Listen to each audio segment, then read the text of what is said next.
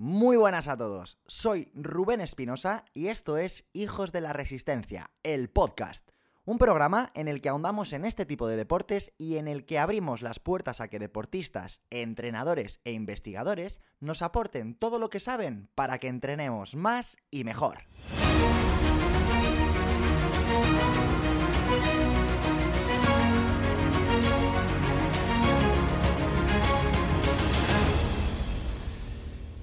La esclerosis múltiple es una enfermedad crónica, inflamatoria, autoinmune y neurodegenerativa del sistema nervioso central que afecta al cerebro y a la médula espinal. Se caracteriza por la aparición de lesiones sobre las fibras nerviosas y su capa protectora, la vaina de mielina, una sustancia compuesta por proteínas y grasas que facilita la transmisión de los impulsos nerviosos. La llaman la enfermedad de las mil caras una vez que te la diagnostican, nunca sabes lo que puede suceder. Puedes vivir con un leve brote cada 10 años o puedes tener 10 brotes en un año que te dejen en una silla de ruedas. Sencillamente, no lo sabes. Según el Comité Médico de Esclerosis Múltiple en España, hay más de 55.000 personas diagnosticadas, en su mayoría mujeres. En los últimos 20 años, el número de afectados ha aumentado un 250%. Cada 5 horas se diagnostica un nuevo caso en nuestro país. Ramón Arroyo sabe lo que es pasar por ello. En 2004 le diagnosticaron la enfermedad y desde entonces no ha parado de luchar a su manera contra la que él llama su compañera de baile. Tras escribir el libro Rendirse no es una opción, su historia ha sido llevada a la pequeña y a la gran pantalla de la mano de programas como el de Informe Robinson y la película 100 metros, interpretada por Dani Rovira y Carra Elejalde. Hoy tenemos el placer de charlar aquí en el programa con el protagonista de toda esta historia, Ramón Arroyo.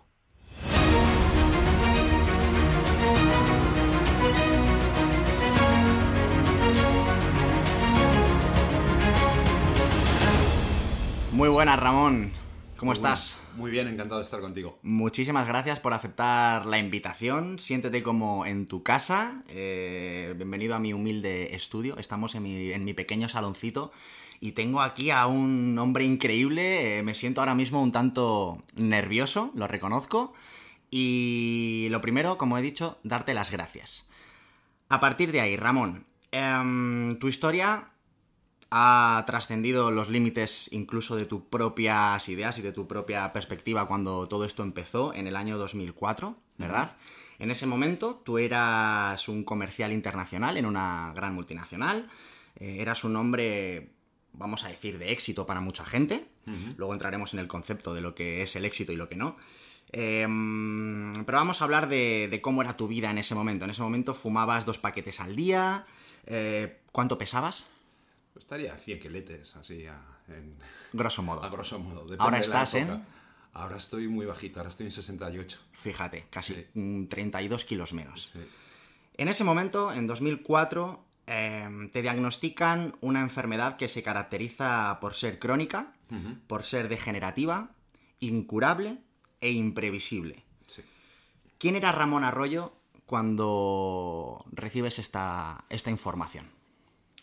Pues, pues supongo que, era un tipo más que normal, era, era el, tipo que tenía que ser, ¿no? El tipo que está previsto en nuestra vida, que, que, bueno, que acabas el cole, te pones a estudiar una carrera, estudias económicas, entonces eres comercial, eh, bueno, mm, acabas la carrera, te pones a trabajar en una empresa, te echas tu novia, o sea, eh, cumplía todo, todo, todos los, los parámetros que, que esta sociedad o que pensamos que tenemos que cumplir, ¿no? Estaba cumpliendo el plan, el plan previsto en, mi vida o en, la vida de, cualquier persona, ¿no? Me hace gracia eso de era una persona de éxito. Pues sí, era lo que se considera tradicionalmente una persona de éxito, que también es muy discutible, ¿no? O por lo menos ahora mismo a mí no me lo parece, desde luego. ¿Tu vida se resumía a viajes, trabajo, cenas, fiestas? Claro, sí, sí, lo, normal, entre comillas, o más que lo normal, que yo creo que no es normal, era lo habitual. por, lo que la gente pelea cuando sale de la universidad, sí, ¿no? Sí, sí, efectivamente, efectivamente.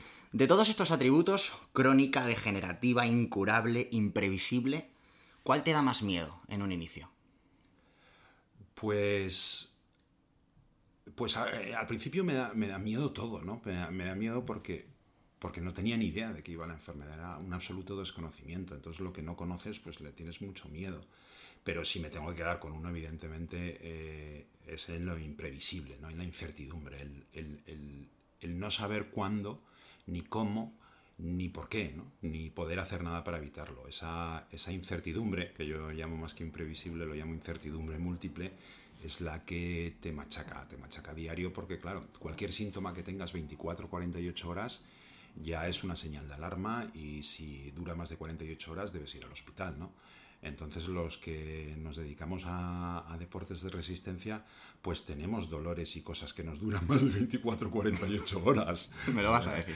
Entonces, entonces, claro, vives en la eterna incertidumbre de dices, ¿será por culpa de la M o del IM? ¿no? Entonces, claro. Entonces, pero bueno, eh, es, complicado, es complicado vivir con esa incertidumbre, pero bueno, a base de mucho trabajo, eh, mucho apoyo, mucha terapia, pues eh, hemos sido capaces de convivir de una manera amistosa con, esa, con esas sorpresas que da la vida. En ese momento, Ramón, al principio, tu personalidad era algo muy diferente a lo que, a lo que eres hoy en día. Estuviste casi seis meses negando la, enfermedad, eran tus amigos los que buscaban información a ver de qué manera te podían ayudar, pero tú te pusiste tu coraza de esto no me puede estar pasando a mí. Eh, ¿Por qué crees que te costó tanto salir de esa fase de negación? Bueno, em, yo, creo, yo creo que es que por esas fases hay que pasar. O sea, no, es mentira. Esto de, un tío de repente un día lavándose los dientes decide, voy a cambiar mi vida y voy a hacer un Ironman. Eso no es verdad, eso pasa en las pelis. Pero en la realidad, la realidad no es una hora y veinte minutos, que es una peli, una hora cuarenta. La realidad pues se toma, se toma su tiempo y, para, y necesariamente para estar arriba y para recuperarte tienes que pasar por, por los infiernos, ¿no? Y tienes que pasar por abajo. Y, y lo mío no fueron seis meses, fue bastante más. O sea, fue seis meses el, empezar a aceptar, eh, fue la fase de negación, pero luego eh, la aceptación. O sea, al principio lo niegas, ¿no? Dices, no, esto no me pasa a mí, pero luego cuando ya te das cuenta de, sí, me está pasando y sí tengo el diagnóstico, luego tienes que, que aceptarlo. Y de hecho, yo creo que estuve tres años dándole la espalda a la enfermedad, ¿no? Te haces bicho bola y, y, claro, el problema es que cuando le das la espalda a un, a un, monstruo tan grande, pues hay un momento que el monstruo te pega una colleja que te, que te deja tieso, ¿no? Y eso es lo que me pasó. Eh, me dio un castañazo físico y anímico que, que bueno, que tuve la suerte de, de, encajar, de encajar bien y de darme cuenta que tenía que empezar a hacer algo para cambiar mi, mi forma de vida, ¿no? Desde 2004 hasta 2008, eh, tu vida, tanto a nivel físico como a nivel profesional, como a nivel eh, emocional, ha sido una absoluta montaña rusa de subidas, bajadas, golpes, tropiezos, me levanto, me vuelvo a caer. Hasta que parece que la cosa se empieza a estabilizar cuando empiezas a correr. Sí, bueno, digamos que, que, esto que te acabo de comentar, cuando peté ya física y anímicamente, hice algo algo sobrenatural, algo extraordinario que es eh, confiar en los demás. Te costó. Sí, sí, sí, porque no es una cosa que solemos hacer, ¿no? Y aceptar consejos de los demás, sobre todo de la gente que te quiere, ¿no? Y, y, pasó algo increíble, que es que cuando haces caso a los demás y sobre todo a la gente que te quiere, funciona. y, y claro, entré de, estar en un círculo vicioso de mm, estoy mal, estoy peor, no me cuido, pum, pum, pum, pum, a, todo lo contrario, ¿no?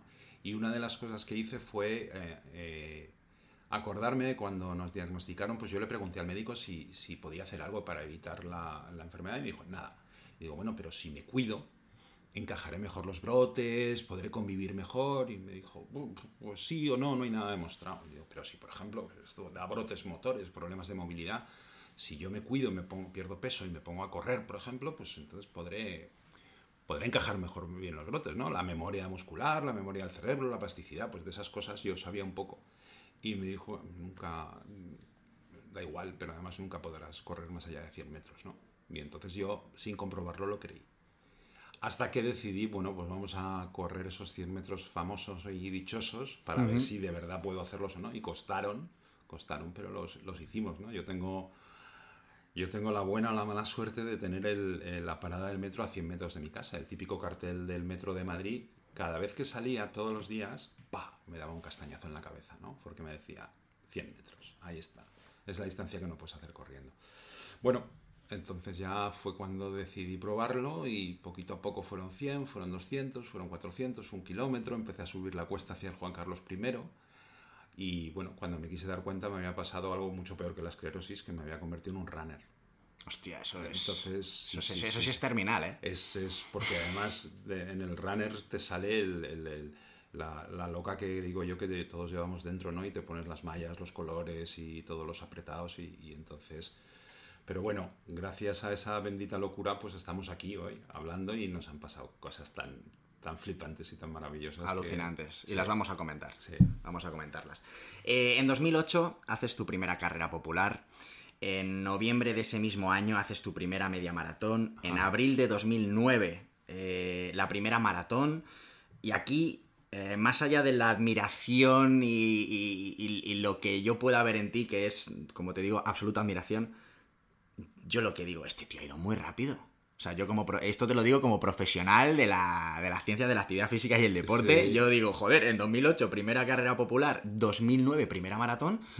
Yo eso no se lo recomiendo a nadie. No, no, pero, pero hay, hay un componente que, que a mí me, me distingue de los demás, que es que yo no tengo tiempo que perder. Bueno, no, es- no es verdad. Nadie tiene tiempo que perder, pero yo soy consciente de ello. O sea, a mí me han sacado la tarjeta Buen, amarilla. buen matiz. Ah, ¿eh? A mí me han sacado la tarjeta amarilla. Entonces yo no sé cuándo se va a acabar el partido, porque además juego duro y soy defensa. Entonces en cualquier momento voy a meter un tarascazo y me van a sacar la roja y me voy a quedar fuera del partido. O directamente me van a expulsar, un penalti de expulsión injusta, porque la vida es así. Entonces, eh, estoy absolutamente de acuerdo contigo. Quizá me he saltado algún paso. Quizá. Pero bueno. quizá. Pequeñito. Algún, pero, pero bueno, también, también yo tengo truco. También yo tengo truco porque yo hay, hay cosas que en el proceso de aprendizaje, en el camino de, de hacerte runner, correr 10K, correr maratones, yo he podido acortar porque, porque yo he tenido un aprendizaje que yo creo que es importante en los deportes de resistencia, como es el, el- el- el- el esfuerzo, el sobreponerte. Joder, yo tengo truco. ¿sabes? Yo cuando me dicen, es que la incertidumbre de prepararte una maratón, no saber si te vas a lesionar, no saber si vas a llegar el día, el día D en condiciones, no saber si te va a servir la alimentación. Joder, Es que yo vivo así desde el 2004. Entonces, ese aprendizaje ya lo tenía adquirido. Entonces, ya lo otro que tenía que tener es, es bueno, el bagaje deportivo. Y, y aunque tengo esclerosis múltiple, mi cuerpo es muy agradecido para, para otras cosas. Cardiovascularmente estoy muy bien, tengo una patata muy grande que funciona muy bien. Entonces, bueno, he podido compensar. Pero, absolutamente, fui muy rápido. Tengo excusa. Una de las cosas que más me ha llamado la atención en tu libro cuando hablas de, de cómo fueron esos inicios corriendo es el, el cómo fuiste consciente de tus limitaciones técnicas a la hora de correr, cómo le diste la vuelta a la tortilla y cogiste tus limitaciones, entre comillas, y, y aprendiste a jugar con ellas. Cuando yo te veo correr a ti, cuando yo te vea correr, que espero poder salir a correr un día contigo, ¿qué me voy a encontrar diferente a los demás? Técnicamente, ¿entiendes la pregunta? Sí. Y, y sobre todo, ¿cómo has bailado con esos. con esas diferencias? Bueno, al final es prueba y error. ¿eh? Al final es a base de. A base de. Bueno, estoy buscando a ver si tengo alguna herida. Pues sí, me caí el otro día. o sea que- entonces, me caigo mucho. Me caigo mucho. Y me caigo físicamente y me caigo emocionalmente y me, me caigo en todos los aspectos. Entonces, sí, intento, intento aprender de ello. Entonces, tú y yo nos vamos a correr. Pues yo siempre trataré de llevarte, de llevarte en mi lado derecho. Yo a la derecha, Tú a la derecha. como sí. un buen perro. Bueno, bueno, no, en este caso yo voy a la izquierda, lo que el perrillo bueno soy yo. ¿Por qué? Porque como mi lado derecho es el que más me falla, yo tengo una tendencia a derivar hacia la derecha. Entonces, para no caerme, lo que hago es aprovecharme que tú, vas a- tú eres mi referencia y de- incluso de vez en cuando te iré tocando sin querer. Sin querer, se mira el brazo o incluso voy un poquito más atrás porque me sirves de referencia. El otro día estuve, por ejemplo, haciendo una prueba de 1500 para ver el, el tiempo Y, y jo, yo no soy tramposo, no me gusta engañarme a, a mí mismo. Entonces eh, me llevé una liebre y entonces lo que hice, en vez de, de seguir a la liebre, me puse en el lado, ¿no? Y claro, era en el lado exterior de, de la cuerda de la pista y me iba para afuera. Claro. En cuanto me ponía detrás y le seguía los pasos, pues era muy fácil, porque yo por imitación sé moverme. En el momento que yo no te imito, que yo no hago, eh, bueno, técnicamente se puede llamar una transferencia, Sí. una transferencia, entonces ya mi cerebro se empieza a cortocircuitar. ¿Por qué? Porque yo hay movimientos que yo no, que yo no los hago de una manera natural. Lo que la parte del cerebro que se encarga de hacer esos movimientos se ha, se ha quemado, hay una lesión. Y entonces yo tengo que pensar en esos movimientos. Yo, por ejemplo, la recuperación del flexor del pie derecho lo tengo muy complicado. Entonces imagínate correr sin flexor. O el glúteo. Entonces, claro, yo tengo... A mí el músculo me funciona. Lo que no funciona es, es, es la conexión. O sea, vamos a decir, la CPU está bien, la pantalla está bien y lo que falla es el cable que une la CPU con la, con la, con la pantalla, ¿no? Y entonces, a la hora de correr, eso. Y que luego tengo otro problema que es incontinencia verbal. Hablo mucho. Entonces, Eso te lo has inventado. Esa, esa. cuando, cuando voy corriendo. No te claro, callas. Claro, no me callo y entonces no me concentro y entonces eh, me tropiezo. Entonces eh, es complicado. Tengo ahí un hándicap, pero eso no tiene nada que ver con la esclerosis. Ahí, vamos a estar jodidos, porque yo en cuanto me haces hablar, eh, vamos, explosiono, corriendo. En 2011 eh, corres la maratón de Nueva York. Sí. Pero lo que me ha llamado la atención no ha sido ni la fiesta que describes en el libro, ni lo bien que te lo pasaste. Lo, lo que me ha chocado realmente es que la maratón la corres cinco meses después de pasar un brote. Sí.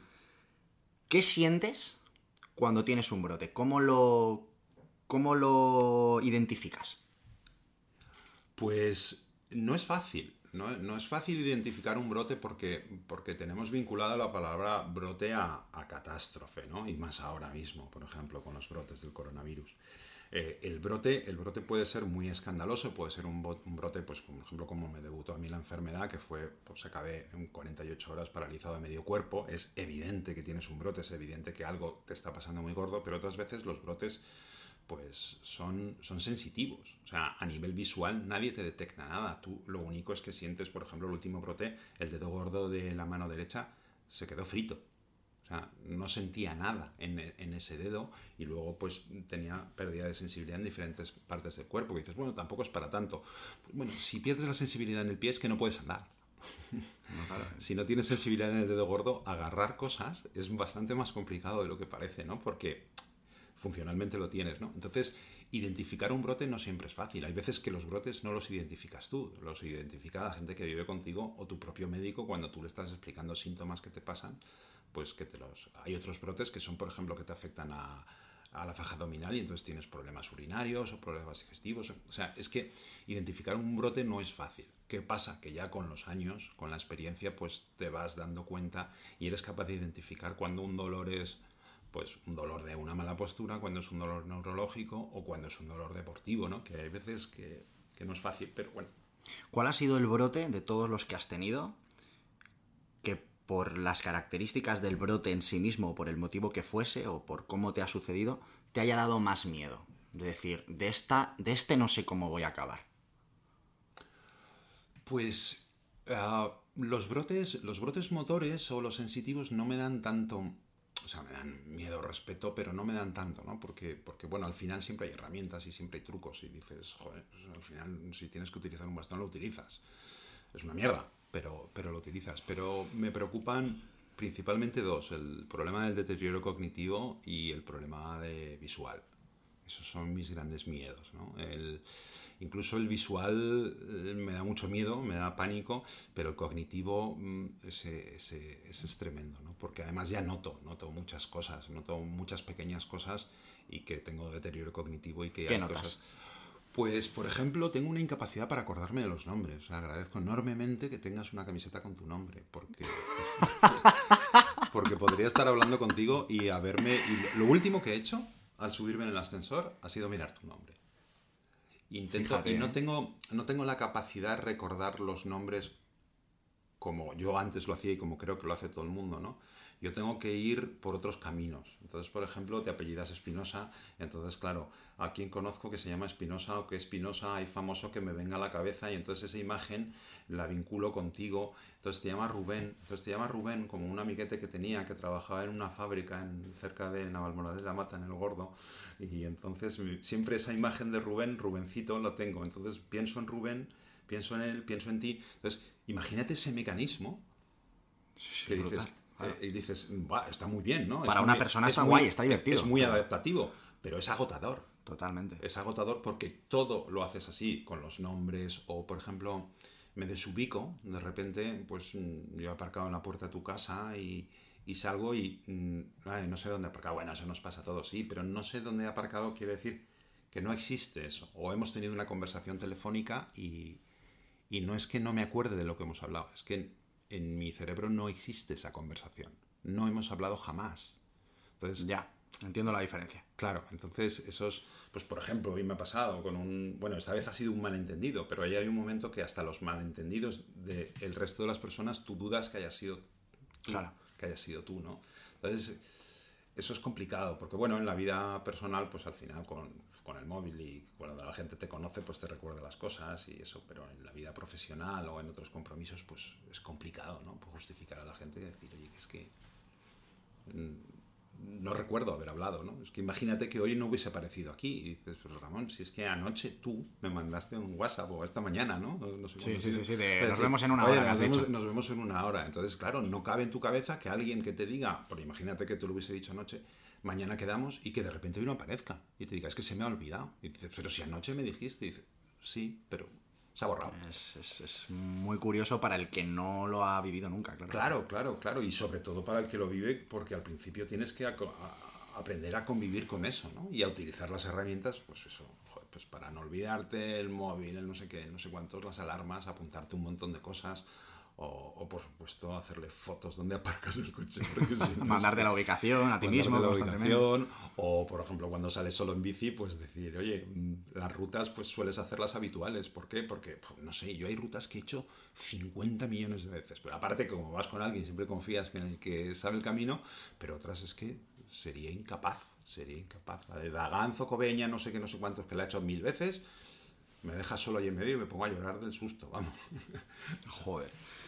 En la película, maravillosa película, por cierto, si hay alguien que todavía no la ha visto, que vaya esta tarde a verla, eh, hay una escena eh, que a mí me, impactó muchísimo, es dura y a la vez, a mi forma de verlo, preciosa, que es cuando Carla Lejalde, que interpreta a tu suegro, ahora hablaremos de eso, eh, te, te, entrena y hace un ejercicio en el que te pone dos saquitos, uno con un grano de arroz, creo recordar, y otro con granos de café y tú con los ojos tapados, o bueno, Dani Rovira interpretándote a ti con los ojos tapados, tiene que adivinar eh, la textura o, qué elemento estaba tocando.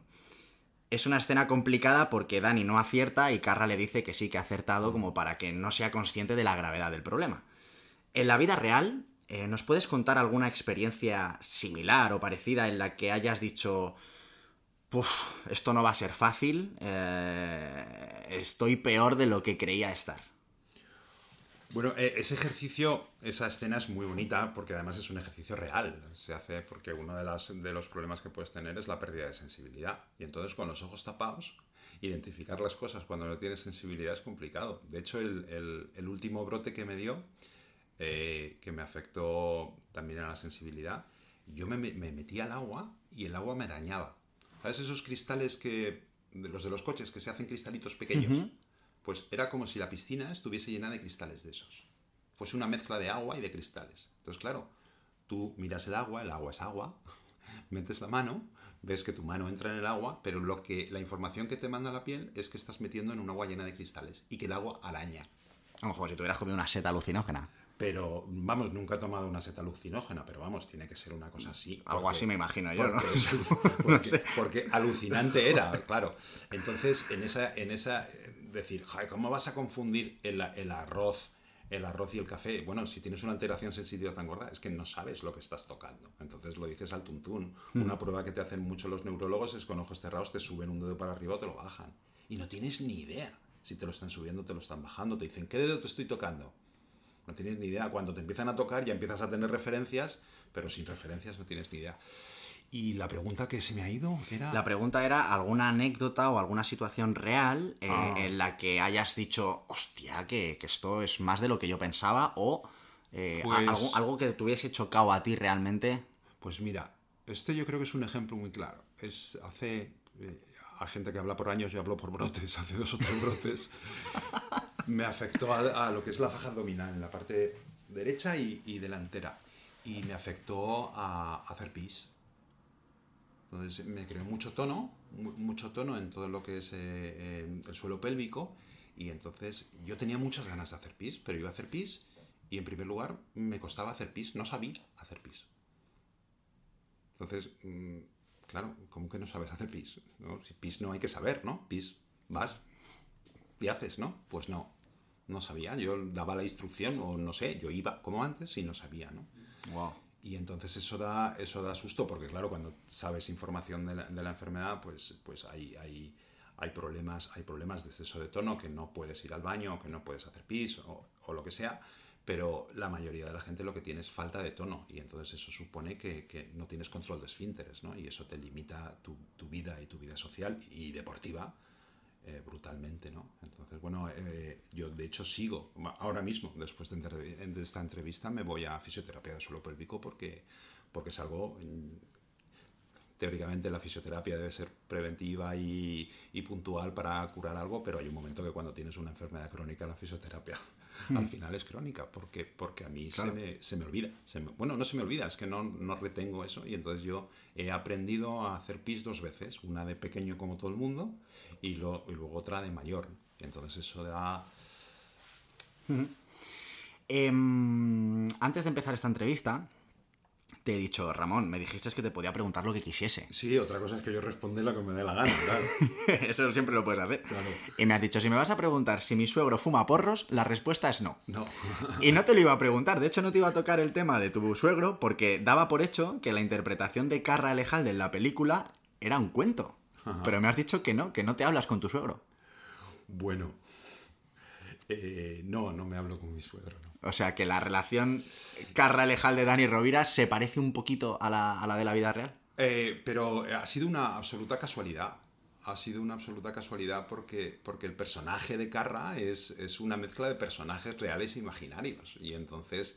Cuéntanos esto, esto es maravilloso Y para el que haya visto la película. Y, y- y entonces, claro, tampoco yo puedo destripar la peli ciertas cosas, otras no puedo porque, porque en el cine como en el periodismo hay cosas que no se tocan, ¿no? Y entonces yo he aprendido eso, pero, pero la magia del cine es, es que hay cosas que parecen, que parecen que son mentira y son absolutamente verdad y cosas que son mentira que parecen verdad, ¿no? Entonces, y una de esas cosas es la, eh, cuando nosotros leímos el guion la primera vez, nos quedamos planchados porque siempre habíamos tenido, yo hablo mucho en plural, habíamos tenido una relación complicada, yo principalmente con mi suegro y mi suegro conmigo, creo que es más lo segundo.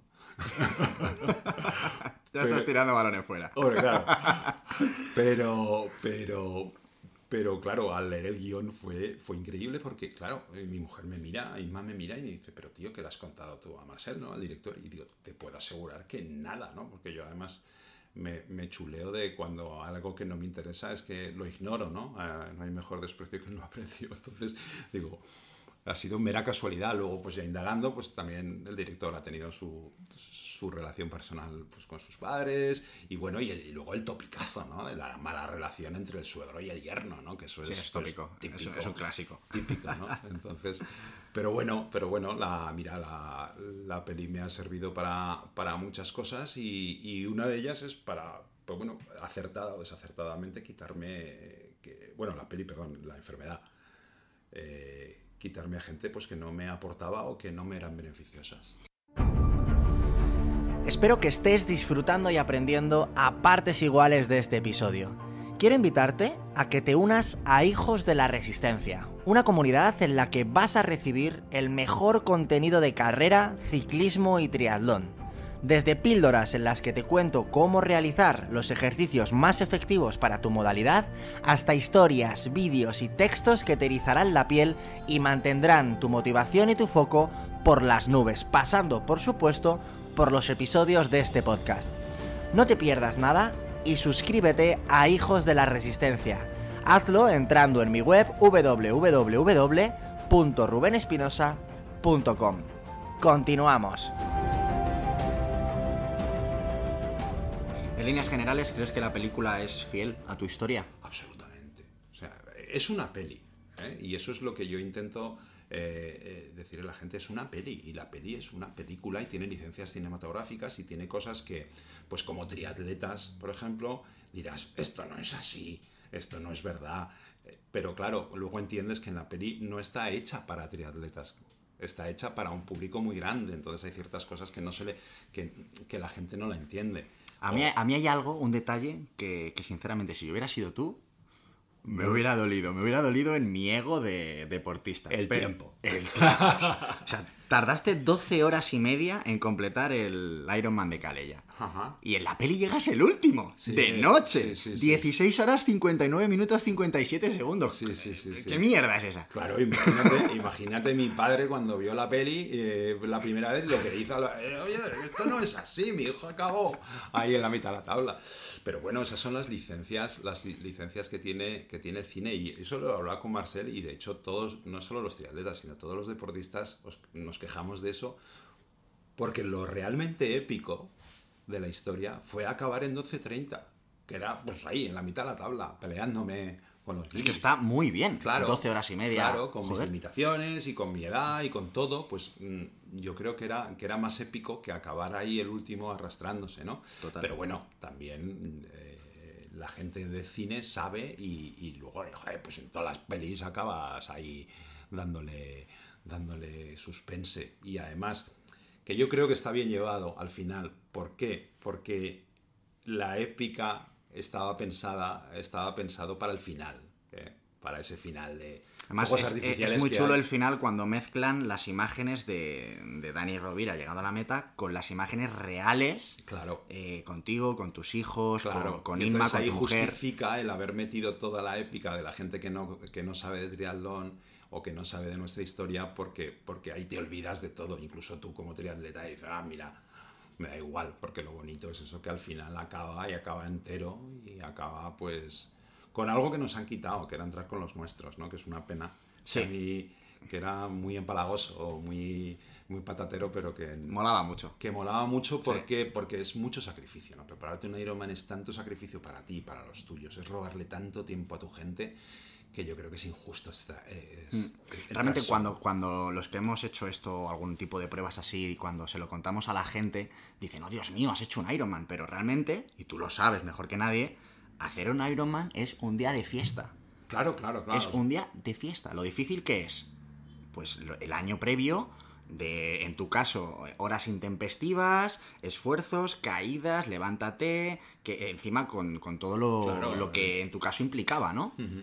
Y, y- sobre todo el tiempo que le robas a los tuyos, ¿no? Y, y- luego cuando tienes tiempo tienes que descansar y, la- eh, pero, pero es tan bonito, es tan bonito y, y sobre todo cuando lo haces compartido, ¿no? Eh, cuando no es una experiencia egoísta, ¿no? Sino cuando lo compartes con tu gente y tu gente lo comparte contigo también, ¿no? A mí hay, hay una pregunta que me que no me gusta, ¿no? Y sigo sin entender que es cuando ¿y tu mujer te deja? ¿Cómo, cómo mi mujer me deja? No, mi mujer me invita y me obliga a que salga a entrenar porque ve que me que me sienta bien, que me que me hace mejor, ¿no?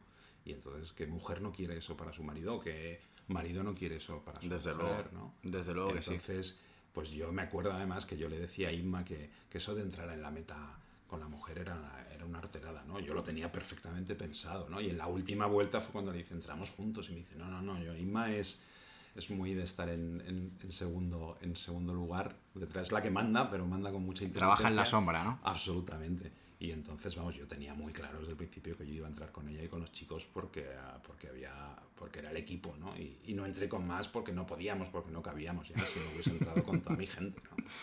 Qué bonito, qué bonito. Eh, nos has contado el cómo has deslizado sobre tus limitaciones corriendo y cómo las has, eh, te has puesto todas tus limitaciones y has, has- has aprendido a correr. Nadando y en bici, ¿qué diferencias podemos encontrar eh, si te veo nadar respecto a otro nadador o qué diferencias hay en tu entrenamiento a la hora de montar en bici respecto al que puedo tener yo, por ejemplo? Pues eh, nadar me afecta principalmente la sensibilidad. Claro, nadar hay que, para nadar hay que sentir mucho el agua, tener mucha sensibilidad, ¿no? Y entonces depende del día, además que es así, depende del día, mi sensibilidad está alterada. Entonces hay días que nado mejor o nado peor. En nadando tengo la suerte que no me caigo. Eso, es positivo. Desde luego que sí. Eh, otra cosa es nadar conmigo en la, en la misma calle, porque me desvío me desvío. Siempre tengo heridas. tienes que ser insoportable. Soy, no, es que yo entrenar conmigo es, lo peor. Por eso soy de larga distancia, porque entreno solo. Al final nadie me aguanta. Pero claro, yo, yo, claro, yo tengo heridas en las manos porque me voy con las corcheras o, o calculo mal para dar el giro. Pero nadando, nadando tengo un problema de coordinación con la pierna izquierda. O sea, el batido, el batido de, de crawl con la pierna izquierda no sé hacerlo directamente no, no, está en mi disco duro. Y he hecho pies de crawl todos los del mundo. Mira que no hay nada peor que hacer pies de crawl. Odio hacer pies de crawl. Y no ha habido manera. Incluso, incluso en su momento decidimos, Jorge y yo, Jorge Angeri, mi entrenador, fue decir, mira, el batir, batir con la izquierda es más contraproducente que, que, ni siquiera batir. Porque hacía como la rana por un lado, ¿no? Y entonces incluso si ves eh, vídeos míos nadando, se ve perfectamente como como un pie lo lanzo para un lado. Entonces ya, pues lo dejas más quietecito, haces un poco del movimiento para estabilizar. Y en bici, que es en teoría donde más se tiene que notar el equilibrio y los problemas visuales, es donde más seguro me encuentro.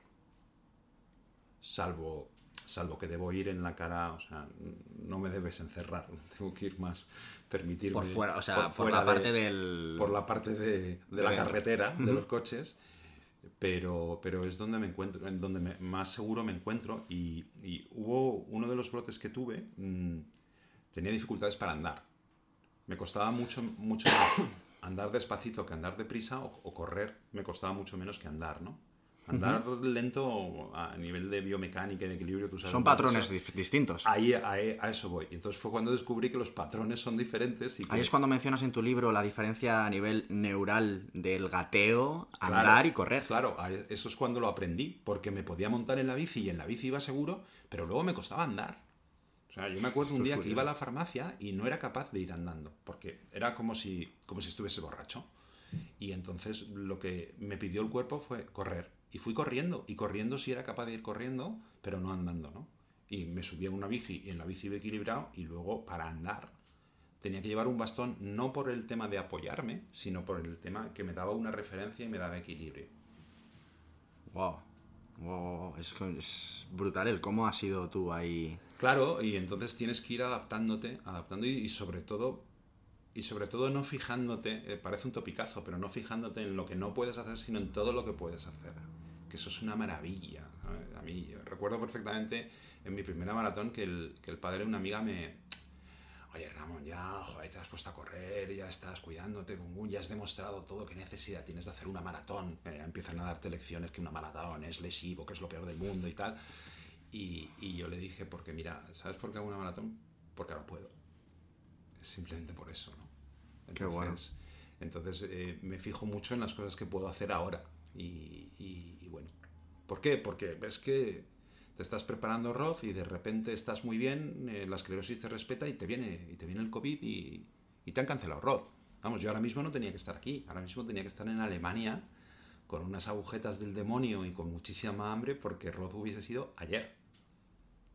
Joder, que, que, esta esto que estás contando lo viví yo el 23 de mayo, que tendría que haber estado en Lanzarote y me quedé aquí con un estado de forma lamentable y, y que, da, que da rabia, ¿eh? Da rabia, pero, pero en tu caso que digamos que vas, lo que has dicho antes, eres más consciente que los demás de, cómo pasa el tiempo. Claro. Supongo que a ti te, dará un poco más de rabia que al resto el, todo esto que está pasando ahora. Pues, pues al principio sí, pero luego lo he cambiado, porque, porque, porque hemos hablado, si es que al final lo importante no es ponerte, levantarte a las 5 de la mañana mm, y meterte en el agua a las 7 de la mañana. Eso es, es una paliza. lo importante, ¿sabes? Lo chulo y lo divertido del Ironman es todo el proceso, ¿no? Todo el proceso y todo el año, todos los días de frío, los días de calor, los días de, de, de entrenamiento, fatiga.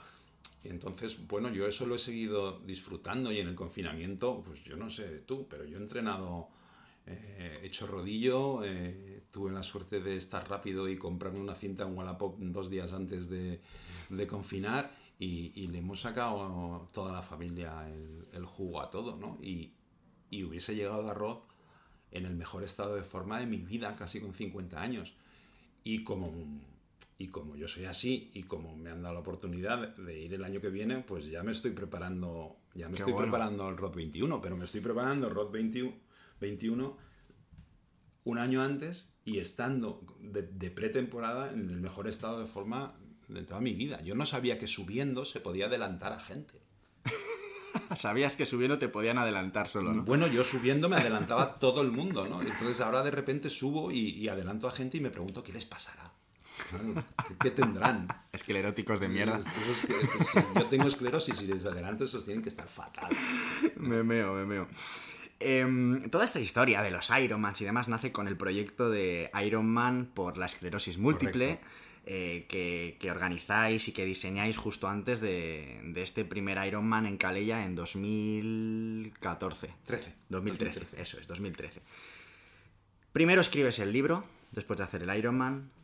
Después viene Informe Robinson, que te lo graban allí eh, y se publica en noviembre. Al revés. Lo primero, lo primero que viene fue el, Informe Robinson. Primero Informe Robinson, luego el libro en el que cuentas el Ironman, eso es, y finalmente la, película.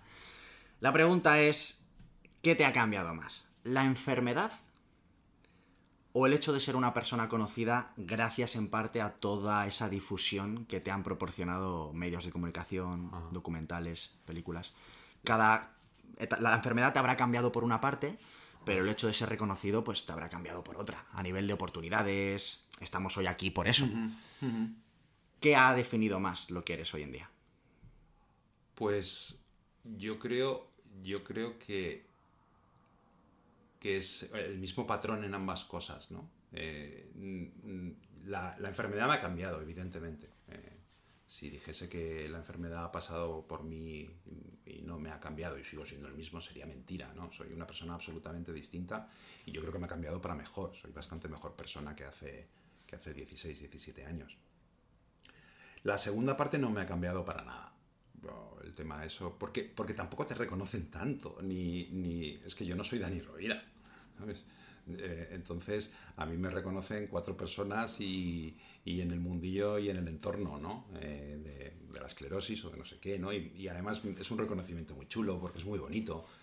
Pero Realmente ese es el reconocimiento que mola. Porque ir a un centro comercial, como le pueda pasar a gente, a actores, ¿no? Vas a, no puedes salir de casa, no puedes hacer vida, no, puedes, no tienes privacidad. Pero a ti se te reconoce en tu ambiente, en, en las carreras, en eventos. Y eso, pues entiendo que Mola, mola. mola. Y sobre todo lo que, más, lo que más mola no es, o sea, que, está, está muy bien que te hagan un informe Robinson, evidentemente, está fenomenal poder publicar tu libro sin tener que pagarlo, o, que te hagan una peli Dani Rovira, o sea, es que es alucinante.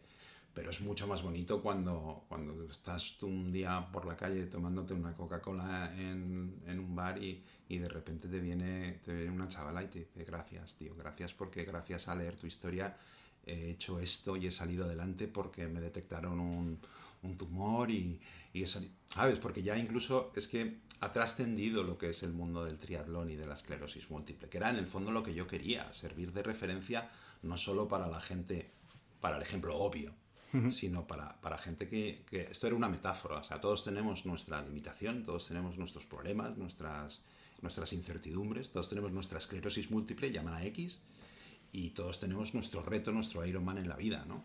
Y entonces el que la gente le haya entendido y sobre todo que, que te den gracias, ¿no? Y es que creo, gracias es una palabra alucinante. Suena bien en cualquier idioma. Estoy intentando encontrar en, en un idioma que, que, que gracias suene mal, y este, en alemán, hasta en alemán, ¿no? alemán es un, a mí, por ejemplo, el alemán me parece un idioma muy feo. No tengo ni idea de alemán, o sea... Dankeschön, o sea, es que es como, wow, suena chulo, porque es que, que, te lo, que, cuando un alemán te da las gracias es que dices, joder, me está dando las gracias de, de verdad, ¿no? Y entonces con eso, eso no tiene precio. Si, si me ha cambiado, me ha cambiado la enfermedad, a lo mejor. Lo otro yo creo que no me ha cambiado, que no me ha cambiado mucho porque de verdad es que luego todo vuelve a la normalidad y Acabas de decir, Ramón, que todo el mundo tenemos nuestra propia esclerosis múltiple, nuestra guerra, nuestra lucha, nuestra batalla. ¿cuál era tu esclerosis múltiple antes de que te la diagnosticaran? ¿Cuáles eran tus preocupaciones? Pues la verdad es que eran eh, preocupaciones un tanto frívolas, quizá. No tenía muchas preocupaciones profundas, ¿no? Y yo creo que el gran problema es que yo me creía que era inmortal. Entonces eh, me creía que, no, que no me podía pasar nada. Pero vamos, que es algo muy común, que le pasa a muchísima gente o que nos pasa de vez en cuando a todos que nos creemos. Y, ese es el, gran problema, ¿no? Que cuando te crees que eres inmortal no tienes preocupaciones porque no te va a pasar nada, ¿no? Y, cuando vives sin preocuparte, sin preocuparte, sin ocuparte antes de que pasen las cosas, pues te metes, te metes, un, te metes una leche eh, o en el coche, o en la bici, o en la vida. En el libro, le doy muchas vueltas al libro porque lo tengo muy reciente y está ahí en mi cabeza retumbando. Eh, dices, y también lo acabas de comentar, que la enfermedad te ha convertido en mejor persona, que has aprendido a empatizar. Eh, le das mucho valor a la palabra ayudar. Dices incluso que los que ayudan son egoístas porque el primer beneficiado de la ayuda es el ayudador, como tú dices, ¿verdad? Efectivamente. Eh, dime tres cosas, las últimas tres cosas que hayas hecho mm, y de las que te sientas orgulloso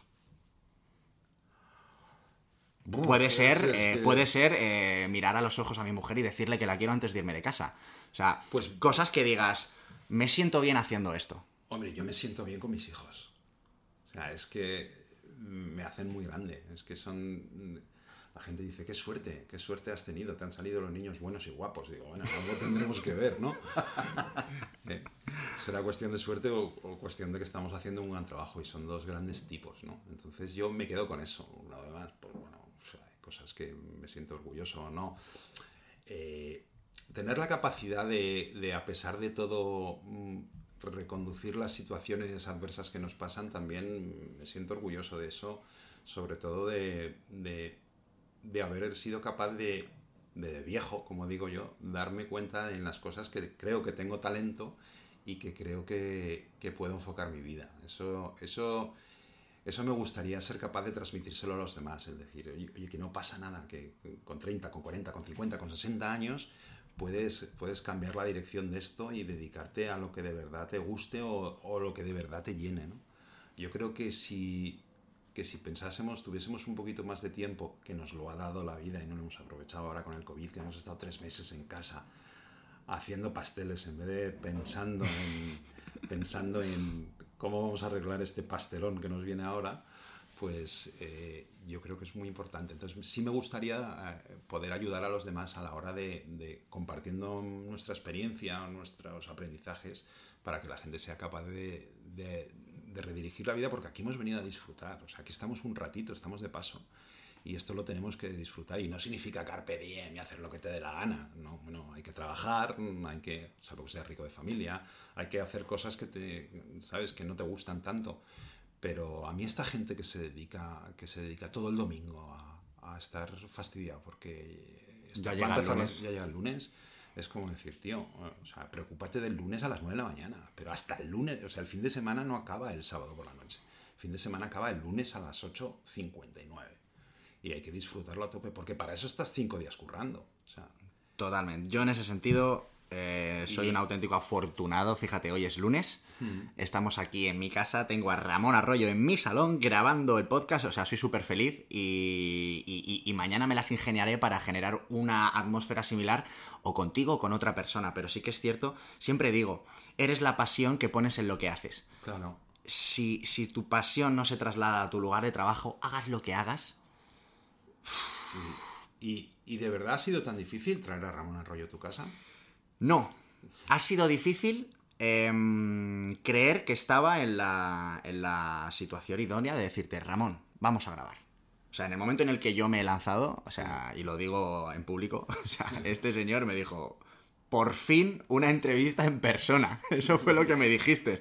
Pues de por fin no tengo que hacer un directo de estos de Instagram. y te dije, no, no, yo todas las entrevistas las hago en persona, por eso hago tan pocas y por eso me cuesta. Es que estamos con el confinamiento, estamos todos fritos de hacer pasteles y de hacer, y hacer Instagram Live.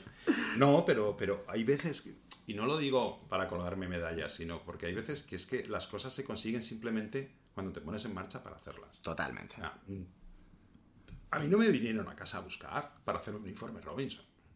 A mí me dijo un amigo que tenía un amigo en el equipo de fútbol que tenía que, que, el portero del equipo de fútbol tenía una novia y la novia tenía un hermano y el hermano tenía una novia que trabajaba en Canal Plus y que conocía a alguien de Informe Robinson y dije, coño, ya tengo el canal.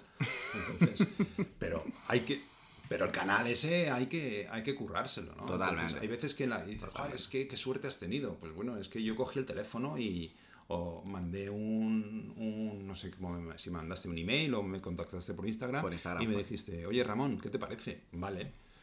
Mm. Pues ya está. Pues ya está. Es que hay veces que las cosas son tan sencillas y tan difíciles como escribir un email.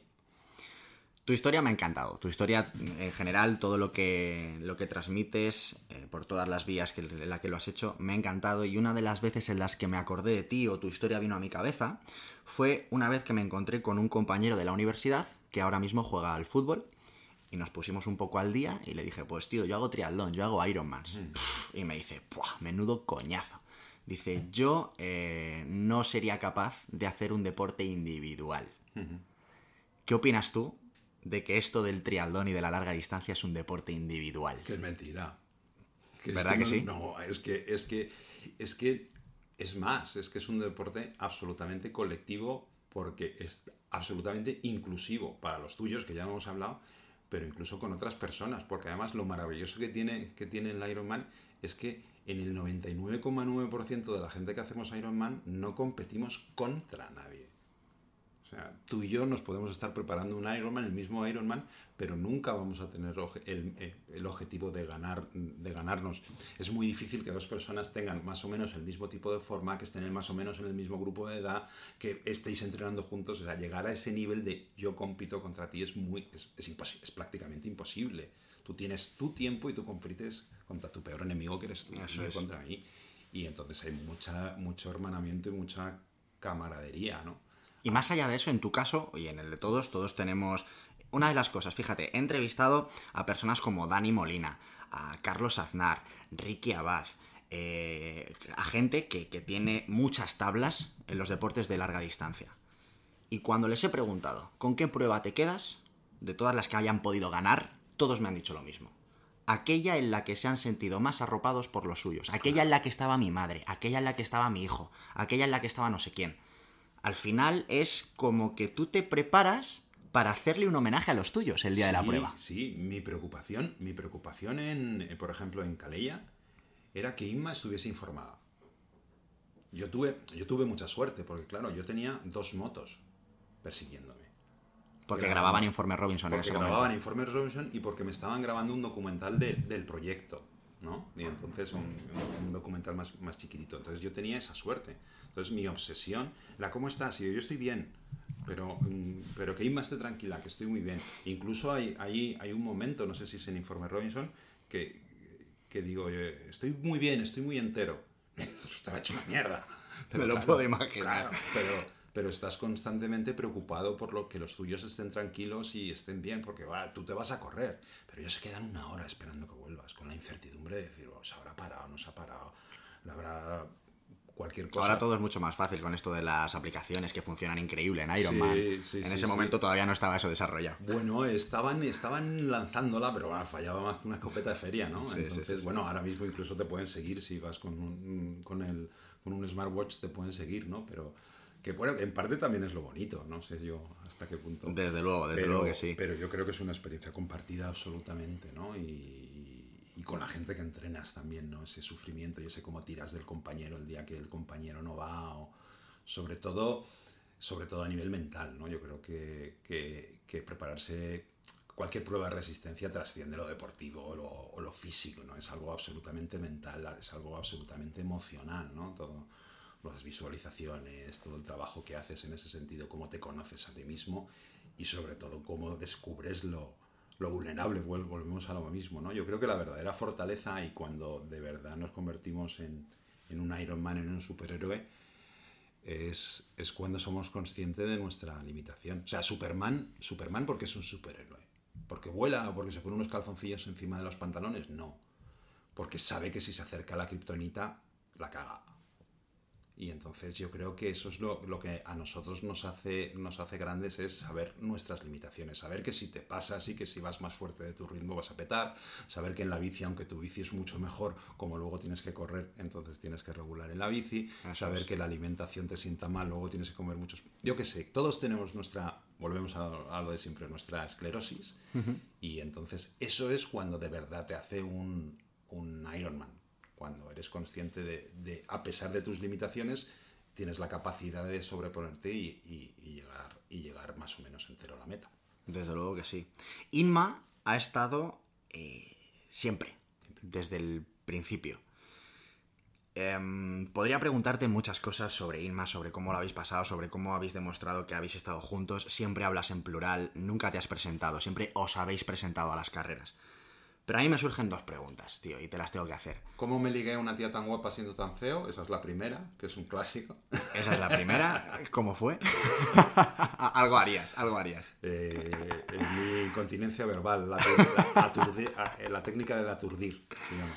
La pregunta realmente, la primera es, en el momento en el que te diagnostican esto, em, en ese momento en el que no eres capaz de ver la parte positiva, ¿no te dan ganas de decir, rompemos esto? No, quiero que, no quiero que cargues con esto durante toda tu vida. Claro, y lo hice.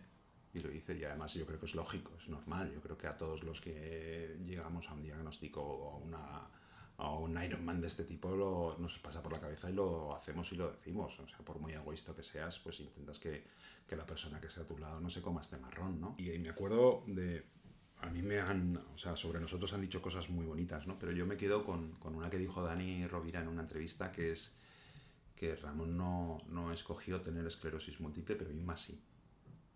Claro. A mí me tocó, pero Inma no. Inma se quedó, porque en la peli estamos casados, tenemos un niño y viene otro en camino, pero en la realidad no estábamos casados, éramos novios. No había, no había hipoteca, ni niños, ni, no había ataduras. No, no había más compromiso que el que teníamos el uno con el otro, ¿no? Y Ma escogió tener esclerosis múltiple y quedarse con esclerótico, ¿no? Y eso pues siempre se lo voy a agradecer y porque, y porque es una tía muy grande, ¿no? Porque es mide 1,49 y más muy chiquitita. y, y me encanta porque mucha gente cuando la ve en persona dice, qué pequeñita es. ¿Por qué? Porque os imagináis de ella una tía muy grande, ¿no? Porque es una persona que tiene mucha luz, ¿no? Es, es, muy canija, pero cuando está en un sitio se nota su presencia y no es parlanchina ni nada, pero simplemente esta gente que, pues que emite tiene luz, Que tiene luz, es gente luz, ¿no? Y entonces, pues, pues bueno, ¿qué voy a decir? Es que es, es, mi chica, ¿no? Es mi amiga, es la madre de mis hijos, es que es... Eh, ¿Alguna vez has tenido la sensación de, de con toda esta historia, de, obviamente ella pues lo ha disfrutado, acompañándote y demás, pero la realidad es que cuando tú te vas a entrenar ella probablemente se quede en casa con los niños y haciendo pues otra serie de, de, cosas que al final probablemente no sean quizá las que a ella le hubiera gustado en su, en su sueño o en su, en su idea, ¿no? ¿Has tenido la sensación alguna vez de, de, limitarla a ella a la hora de cumplir sus propios sueños o hacer su propia vida? Mm, no, siempre, siempre tienes el sentimiento de cierto sentimiento de culpa a la hora de pues no compartir eh, ciertas tareas o ciertas cosas, pero no, yo creo que eh, Ima, está muy feliz. Ima está muy feliz porque ya tenía en su vida varios objetivos, ¿no? Y entonces hay gente que, hay gente que, por ejemplo, Ima, uno de sus objetivos principales en la vida era ser madre y ser la mejor madre del mundo, y lo ha conseguido, ¿no? Entonces, y es, es es secretaria de dirección, es secretaria ejecutiva vocacional. Pero que eso es muy raro, ¿no? Porque la mucha gente hoy en día acaba en esa, en esa función rebotada o con exceso de formación. Y ella no, ella se formó y ella es pues es top en su, en su trabajo porque la apasiona, porque es vocacional. Y, y, ella es madre vocacional. Y entonces el ser secretaria, el organizar, el dirigir, ¿eh? pues ella lo está haciendo con, con excelencia. Y además es que ella, ella es consciente que, que el 51% de, de, la peli, del libro, de este éxito es, es ella, ¿no? Es suyo. Ella lo ha dirigido, o sea, no, yo soy el producto de su, de su genialidad, yo solo soy el tonto que corre. Tú eres la, el, el Pinocho, El ¿no? motivado. Es como la El- marioneta. Claro, el, el motivado que le dicen, ponte a, a 5.30, 10 kilómetros, y no piensa, ¿sabes? Si fuese medianamente inteligente, que dice, voy a correr yo a 5.30, 10 kilómetros, correré al ritmo que me apetezca. Pues no, te pones a 5.30 como un burrito, ¿no? Y- pero bueno, la verdad es que ahí, ahí hacemos, un, hacemos un equipazo, ¿no? Y nos llevamos muy bien y, y- y es, todo es compartido, todo es... Es que somos muy amigos, entonces todo lo, todo lo hablamos y todo lo convenimos, ¿no? El- a mí hago broma sobre lo de tu mujer y tu mujer te deja, pero me parece una frase, una frase aberrante, ¿no? Yo creo que, que tu mujer o tu chico o tu pareja... Ni tu mujer es propiedad tuya, No, ni te tiene que- que dejar ni de- desdejar No, de nada. Lo que te es- tiene que hacer es apoyar y Exacto. aportar, sí, ¿no? O sea, es, ¿cómo una, es una pregunta que denota un tanto... Evidentemente, evidentemente, eh, claro, eh, o sea, hay que, hay que esforzarse. Entonces, si puedes salir a las 10 o puedes salir a las 8, pues sal a las 8, mamón, porque llegas dos horas antes a casa y entonces eres capaz de, de colaborar o de hacer tus tareas en casa o de estar con los chicos o de estar con tu pareja, ¿no? Total. Entonces, es que también hay, hay mucho comodón, ¿no? Yo hago un Ironman, pero cuando me conviene, ¿no? Coño, el Ironman complicado es hacerlo la gente que está trabajando en triple turno, cambiando todas las semanas, o que trabaja 14 horas en una panadería, ¿no? Es- Y a esa gente, que son la mayoría, son a los que puedes eh, suponer una inspiración o decir, joder, pero si este tío con todas las dificultades que ha tenido ha sido capaz de salir ahí, ahí y dar el callo, pues quizá yo también, ¿no? Realmente Claro. este mensaje va también para ellos, no es para solamente las personas que hayan tenido un diagnóstico como el tuyo. Claro, yo creo, yo creo que, que- que estamos un poco hartos de estos grandes referentes, ¿no? De esta gente tan sumamente... Y perdona, tú eres guapo y esas cosas, pero la gente normal, la gente normal somos feos. Entonces, que tú, eh, que tú des un curso de cómo ligar con los ojos que tienes, pues digo, es que eso es muy fácil. Tú abres los ojos y no dices nada. Pero yo no tengo los ojos marrones y no me funcionan, ¿no? Entonces, cuando bromas aparte utilizamos referentes normales, con los que nos sentimos identificados, pues las cosas funcionan mucho mejor. Y nuestra historia ha calado y ha gustado por eso, porque dice, joder, este es un tío normal, no es súper joven, no es súper atleta, no tiene limitación, tiene no sé qué, y a pesar de todo, no solo se ha hecho su Ironman, sino se ha sobrepuesto o está conviviendo con su enfermedad y le han hecho una peli, tío. Pues, pues, pues si a mí, me- si a Ramón Arroyo le pueden hacer una peli, ¿por qué a ti no? Porque es que eh, yo, y no es falsa modestia, hay pelis en todas las casas. Hoy me estás haciendo todo a mí la entrevista, pero te la hago yo a ti y estoy convencido que tú tienes un historión que contar y un libro que escribir. Todos lo tenemos. Todos estamos, hay una frase por ahí que me dice mucho, que me gusta mucho, que es eh, que nuestro recorrido allá donde llegamos es porque vamos a hombros de gigantes. Todos tenemos nuestros gigantes, nuestros pequeños mentores, o desde nuestros padres hasta profesores, hasta en este caso yo, cada una de las personas a las que entrevisto, me enseñáis un montón de cosas y, y os estoy eternamente agradecido por ello. Quiero ser respetuoso con tu tiempo, te voy a hacer una última pregunta. Y es que, eh, además de, de lo inspirador de tu historia, la realidad es que ha habido una cierta grupo de la población que amo, no sé qué les haya podido pasar. No sé si definirlos como haters o, o si definirlos como críticos. Y lo más curioso, y esto me lo dijiste tú la primera vez que hablamos por teléfono, es que gran parte de estos haters son personas diagnosticadas con esclerosis múltiple. Sí. ¿Cómo se come esto? Bueno, pues tampoco tengo muchos, ¿eh? O sea, ahora el éxito se mide por número de haters, entonces tampoco tengo mucho éxito porque no tengo tantos. Pero alguno tengo y, y, pues no lo sé, yo creo que todo el... eh, todo, eh, la gente somos muy complicados y a pesar de tener una enfermedad común, todos convivimos con esa enfermedad de manera diferente, ¿no? Y, y trato de empatizar y trato de entender. Y bueno, pues puedo ser una referencia de lo que él no está haciendo o ella no está haciendo. Entonces te jode, hablando claro. Te jode que, Sí. Que, que, que te... Y luego tenemos una tendencia a minimizar por comparación, ¿no? Entonces dice, tengo esclerosis... Ah, pues no pasa nada, porque hay un tío que hizo un Ironman. A mí me da igual que haya un tío que hace un Ironman. A mí me duele mi brazo y me preocupa mi historia, ¿no? Y eso es lógico y eso hay que entenderlo, ¿no? Y entonces que te estén utilizando siempre el ejemplo de un tío que hizo un Ironman, que no sabe nadie en qué momento, en qué circunstancia lo pudo hacer y por qué, pues entonces puede ser complicado para digerir. Y que, y que bueno, que luego, que en todas las enfermedades, que en todas las cosas hay gilipollas. No, no, desde luego, desde Y luego, vamos. entonces- y El, el hecho de tener esclerosis a mí- múltiple no te cataloga de buena persona. No, no, no, En absoluto, ni te da-. O sea, en, en el colectivo tenemos el mismo número de gilipollas que, que, que en el colectivo de entrenadores personales. Que los haya patadas. Que los hay muchos. Pues ves, por esto ya me van a crujir. No, por lo menos, por lo menos en, por lo menos en, en- en la esclerosis múltiple no tenemos intrusismo, ¿sabes? Aquí nadie en, en el club, en el club de la esclerosis nadie quiere entrar, ¿no? Pero, pero bueno, eh, yo también hasta eso lo entiendo, ¿no? Porque yo también he estado, yo también he sido un esclerótico enfurecido, ¿no?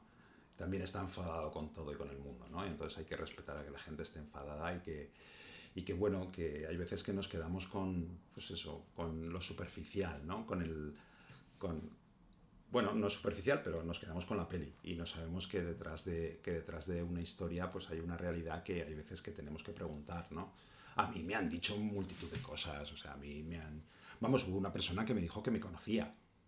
O sea, montando en bici, coincidí, pues lo típico que estás mont- montando en bici en el carril, te pones a charlar con alguien y ese día sales con él y me dijo que él conocía a Ramón Arroyo. Y yo le pregunté qué tal era el chaval. era ¿En serio? Sí. Me meo, o sea, esto sí Hombre, que- estaba más gordete y entonces igual no me reconoció, pero... joder. Esto sí que me... Sí, sí, sí, sí, sí, Qué sí. bueno. O me han dicho, o, o me han dicho a mí, pues en redes sociales, sin, sin darse cuenta que yo era el personaje, pues que no, que el personaje de 100 metros tuvo un brote y nunca más tuvo, ha vuelto a tener un brote. Oye, gracias por la Sí, se habrán inventado un montón Claro, de... claro, claro. Entonces, pues bueno, la gente tiene su realidad o escuchan una cosa y se lo creen. Pero, pero ¿qué me voy a quedar? ¿Con dos haters? No, no, en O absoluto. con siete, o con la cantidad de gente que me quiere, que me trata bien, que bueno, es que yo no puedo quejarme, o sea, a mí me trata bien todo el mundo, me trata con cariño todo el mundo, eh, pues que hasta la- las marcas, o sea, todo, todo, todo. Yo nunca tengo problemas en ese sentido, ¿no? Y intento, me intento devolverlo, pero, pero a mí me trata bien el 99,9% de la gente, o sea, es que es- no puedo estar más agradecido. Próxima parada, ROT 2021. Bueno, próxima parada eh, hoy. Tengo 40 minutos, no, tengo 20 minutos. Tengo 20 minutos en R2.